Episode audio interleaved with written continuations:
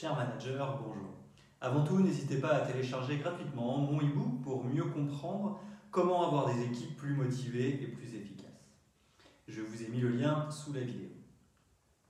À l'heure des entreprises libérées et opales, le management participatif est en vogue. Pas étonnant, avoir des équipes autonomes, responsables et motivées est l'objectif de tout manager.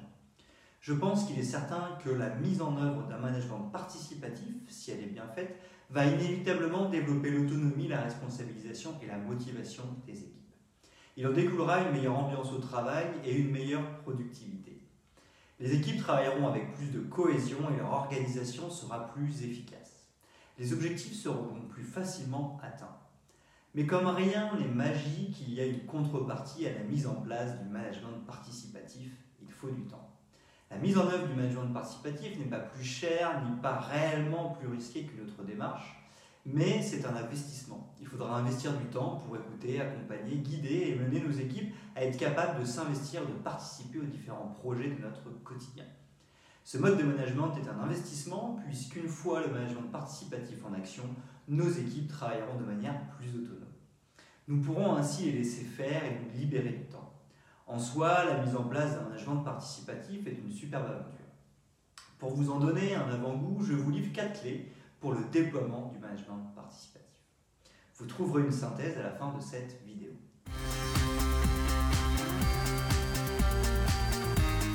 Premièrement, impliquer les équipes. Le management participatif requiert que les employés soient pleinement impliqués dans l'élaboration et la conduite des projets. Désormais, il faut impliquer les équipes en amont pour qu'elles puissent participer à la définition des objectifs, au choix des projets à mener pour les atteindre, mais aussi à la manière de mener ces projets. Je pense qu'il faut laisser à l'appréciation des équipes la manière de s'organiser. Il faudra donc donner toutes les informations nécessaires aux équipes pour qu'elles soient en mesure de définir les bons objectifs, les bons projets, ainsi que les bonnes organisations. Les réunions de travail ne devront plus être descendantes. Faire participer chacun dans l'animation de la réunion les responsabilisera et les rendra autonomes. Toutes les idées visant à impliquer les équipes et à mettre en retrait le manager sont bonnes à tester.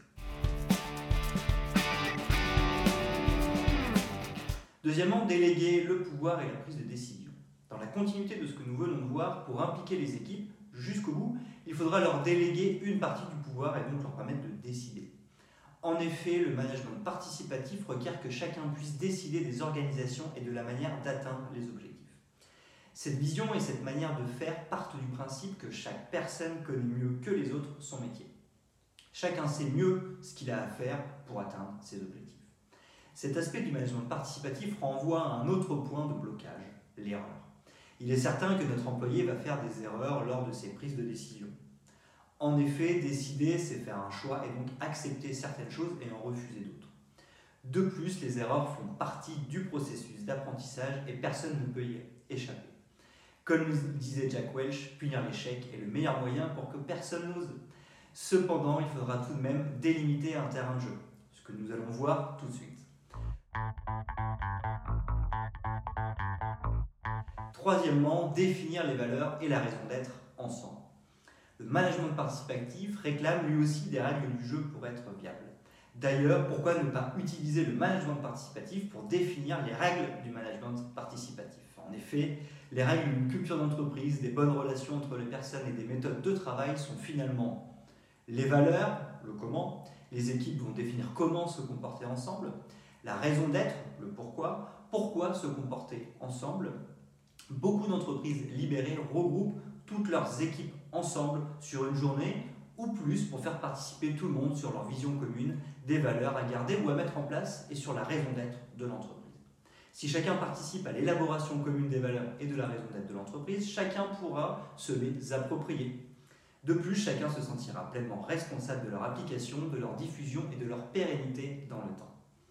Dans les entreprises qui ont réalisé ce type d'exercice, il n'est pas utile d'afficher les valeurs ou la raison d'être de l'entreprise car chacun les connaît et les vit.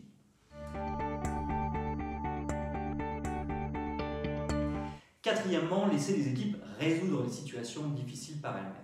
Le management participatif doit rester en place dans les bons et les mauvais moments.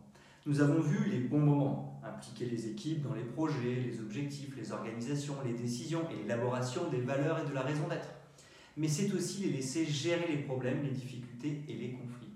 Dans le management participatif, il est très difficile de revenir en arrière. En effet, cela créerait un doute.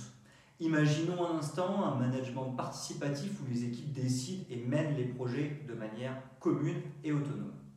Si l'espace d'un instant, le manager reprend la main, décide et agit à la place des équipes, celles-ci ne comprendraient alors plus quand elles sont autonomes et quand elles ne le sont pas.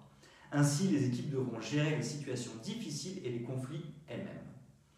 Le manager devra les accompagner sans en avoir peur, car il est certain que l'intelligence collective fera son travail.